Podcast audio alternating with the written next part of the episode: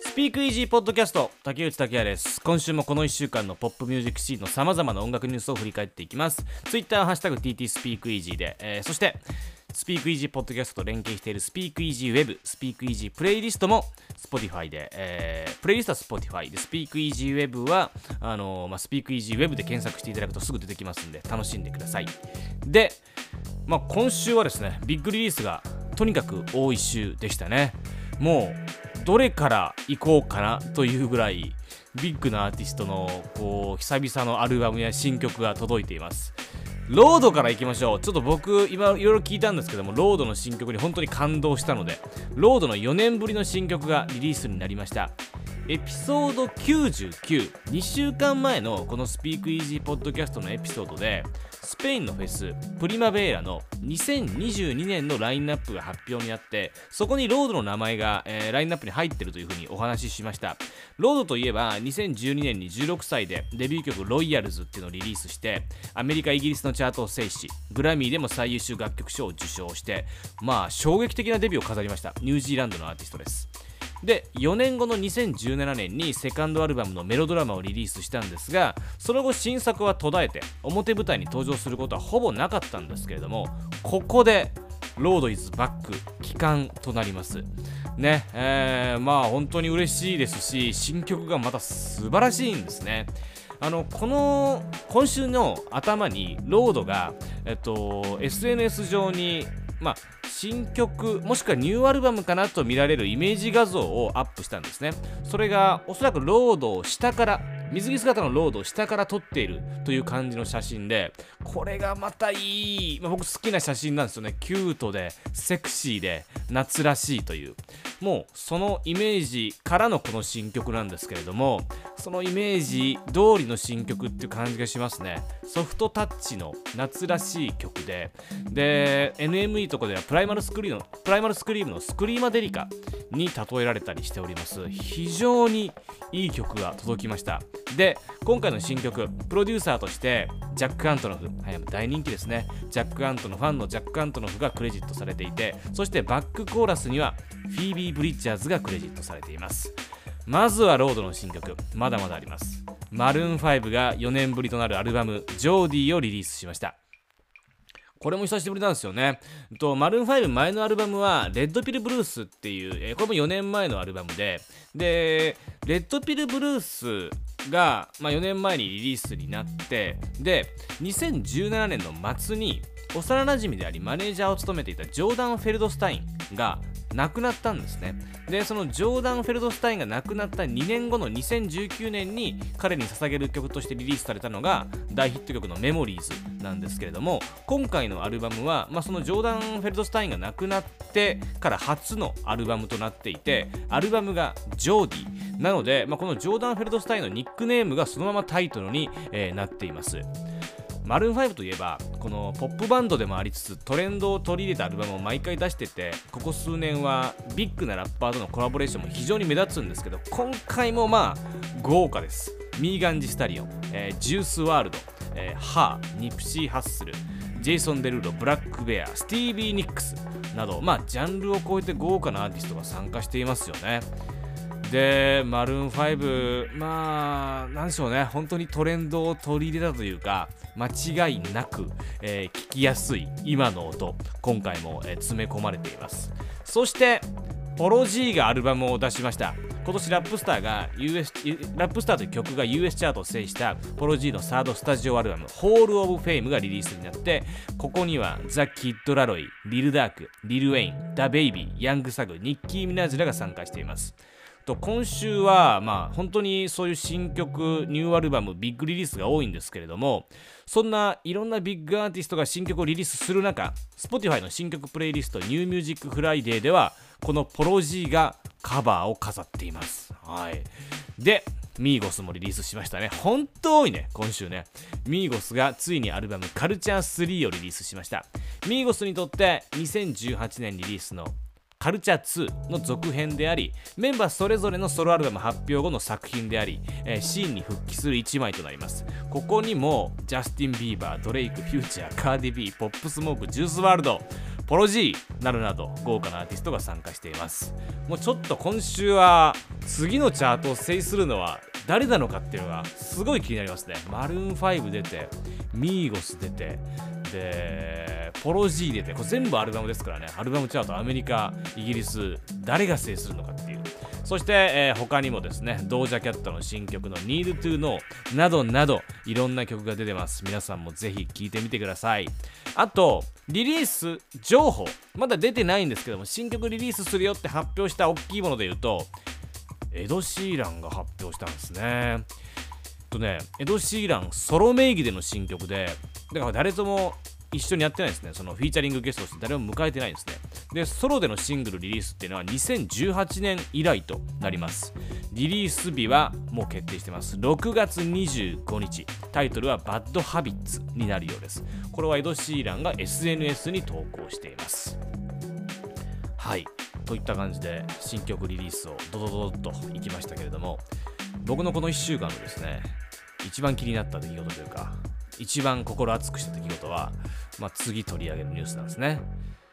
ついに今週、Apple Music で空間オーディオとロスレスオーディオの東京が、えー、東京じゃない、ロスレスオーディオの提供が日本でも始まりました。えっとね、あの、すごいです。Apple Music は約7500万曲、全曲を、えー、Apple ロスレスオーディオコーデックとして配信してます。で、えー、ロスレスよりも音のいいハイレゾロスレスっていうのがあるんですけどもハイレゾ楽曲は手始めに約100万曲用意されました。そして空間オーディオの提供が始まりました。僕ちょっと最近この Speakeasy Podcast であのストリーミングの音質バトルの話を結構していてあのー、そんなにストリーミングで音質気にしませんっていう声もあったりとかあと僕の周りでもストリーミングで音質気にしてる人ってあんまりいないんですけれど僕ちょっとこのストリーミングの音質向上を非常に気になっているんですね。で Apple Music がまずこれ、あのー、空間オーディオとロスレスオーディオの提供が始まってからドドンと打ち出していて Apple Music を開くとトップに空間オーディオのご紹介っていうのが出てきます。そこに進むと FM80DJ 落研さん落合健太郎さん解説の空間オーディオと通常のサウンドの違いというトラックが出てきます。で、えーまあ、それに加えて Apple Music トップには空間オーディオプレイリストというのが出てきて今の段階でドルビーアトモスによる空間オーディオで聴ける楽曲のプレイリストが用意されています。これねえっとねあのー、すごいです。本当に。僕ちょっとびっくりしました。僕もそこまでまあどっちかっていうと音質とかあまり気にしないタイプなんですけれどもちょっとすごかったなという。はい。まずあの Apple Music えー、で関して言うとね Apple Music で設定が必要であとこの空間オーディオで言うと空間オーディオに対応したヘッドホンイヤホンっていうのが必要なんですけれども僕あの今週どうしてもこれが聞きたくてイヤホンをちょっと買うというですね。はい。Spotify 派なんですけど Apple Music と試しに入ってみるという、えー、そんな感じでやってますね。まず設定なんですけれどもえー、iPhone の方、アプリの環境設定から再生というところに入り、ロスレスオーディオにチェックを入れるだけですね。はい。えー、ロスレスかハイレゾロスレスのさ、えー、どちらかにチェックを入れる。で空間オーディオの設定も簡単でスマホで環境設定再生と進んでドルビーアトモスの設定を自動もしくは常にオンにするっていうこれあのスピークイージーウェブに詳しく書いてますんで見てみてくださいでこの空間オーディオを楽しむには Apple 製もしくは Beats 製の H1 チップか W1 チップを搭載した Bluetooth イヤホンかヘッドホンが必要になります具体的には、まあ、AirPods の名前が付いてる全機種とか、まあ、ビーツ系のイヤホン。これもスピークイージーウェブにあの名前は書いてるんですけれども。えっとね、まあ、僕の個人的な感想で言うと家のステレオ、はい、コンポとかねスピーカーから映画館に変わったぐらい音質違いますね。はい。結構驚きです。あのアップルのエディ Q はこの空間オーディオゲームチェンジャーになるっていう風に言ってましてロスレス音源。だから、まあ、高音質な音源については一部の素晴らしい耳を持つ人々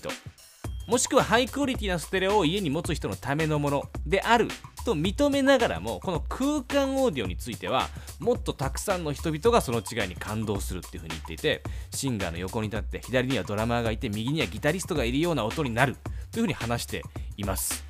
私もそう思いました。はい。あのーまあ結構ねそのストリーミングとかの音質改善っていうとなんかあんま変わらないとかね、えーそういう声がまあ普通だと思うんですけどこの空間オーディオについては全く違った体験になってます、うん、あのアップルの回し物じゃないです私、えーか CD とかレコードとかとはまた違った別の音感触なのでこれはちょっと面白いですね。であのまあ、さっき紹介したマルーン5のニューアルバムなどもいきなりこの空間オーディオに対応した形で、えー Apple Music で配信されてます。でちなみに Amazon Music Unlimited でもあの有料オプションだったハイレゾストリーミング Amazon Music HD が今週から無料になっていて、えーこちらでも 3D オーディオを楽しむことができます。はい。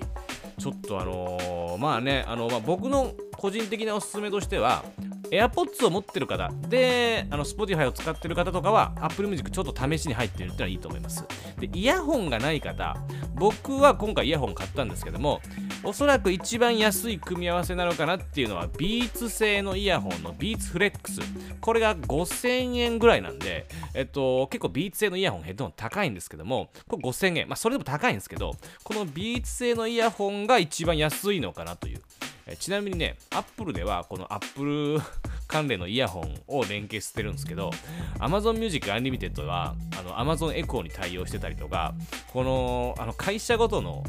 対応イヤホンとかの違いも面白いですね。えー Spotify はこれに関してはちょっと出遅れたかなっていう感じがします。はい。そして、ちょっともう一つ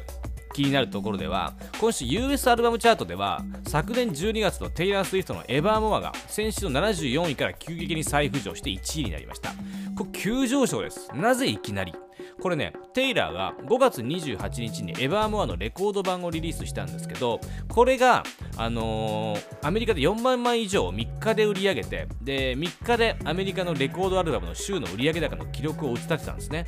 でこのレコードの売り上げプラスデジタルサイン入りのあのーファンエディションみたいなのをリリースしてこれらの影響で売り上げが大きく伸びてチャート1位に返り咲いています。はい。といった感じで、はい、この1週間また素晴らしい音楽1週間でございました。スピークイージーポッドキャスト竹内拓也でした。